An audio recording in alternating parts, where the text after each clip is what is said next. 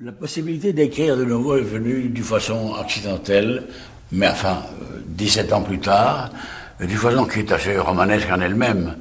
J'étais, à ce moment-là, à l'époque où j'étais, j'étais clandestin à Madrid, comme euh, dirigeant du Parti communiste espagnol, et il y a eu des arrestations à Madrid à cette époque-là.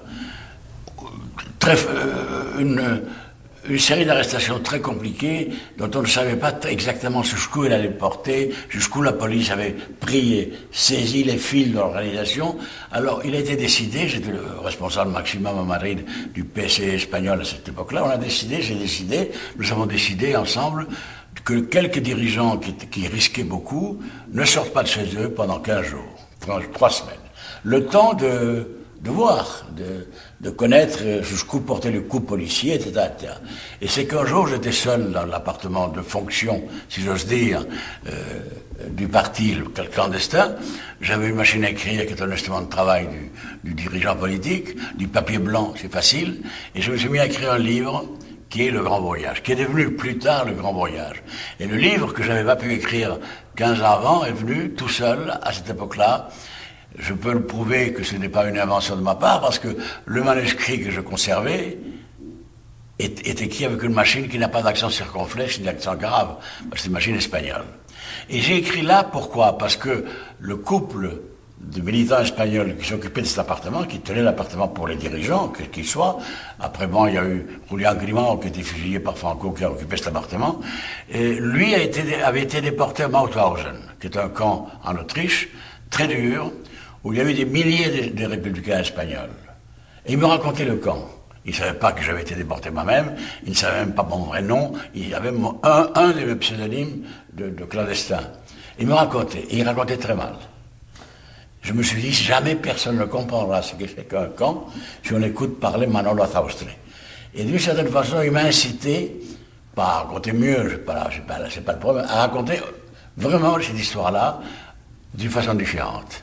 Donc je suis, je suis redevable à Manolo Zaustre de, cette, euh, de, cette, euh, de ce commencement d'écriture.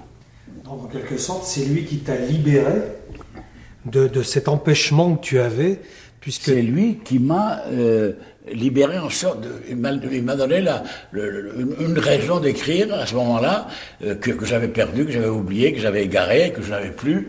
Et il m'a donné la, la, la raison d'écrire de nouveau, et en comparaison, c'est-à-dire les défauts de sa narration m'ont permis à moi de, réfléchir à comment écrire une chose qui ne soit pas seulement vraie, mais aussi vraisemblable.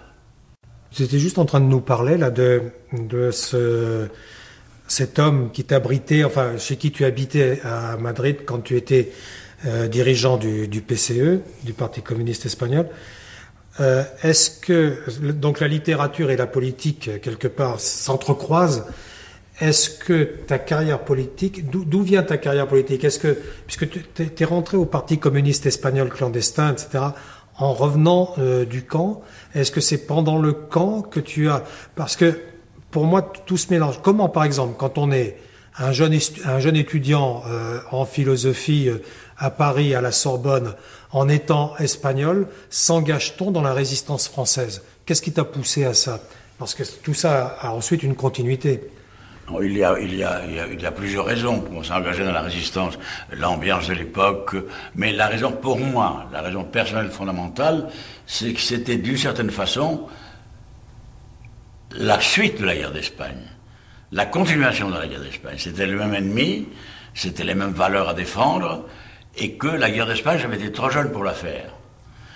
Euh, et je me disais que, je continuais, que je prenais ma part dans la même bataille en faisant partie de la résistance française.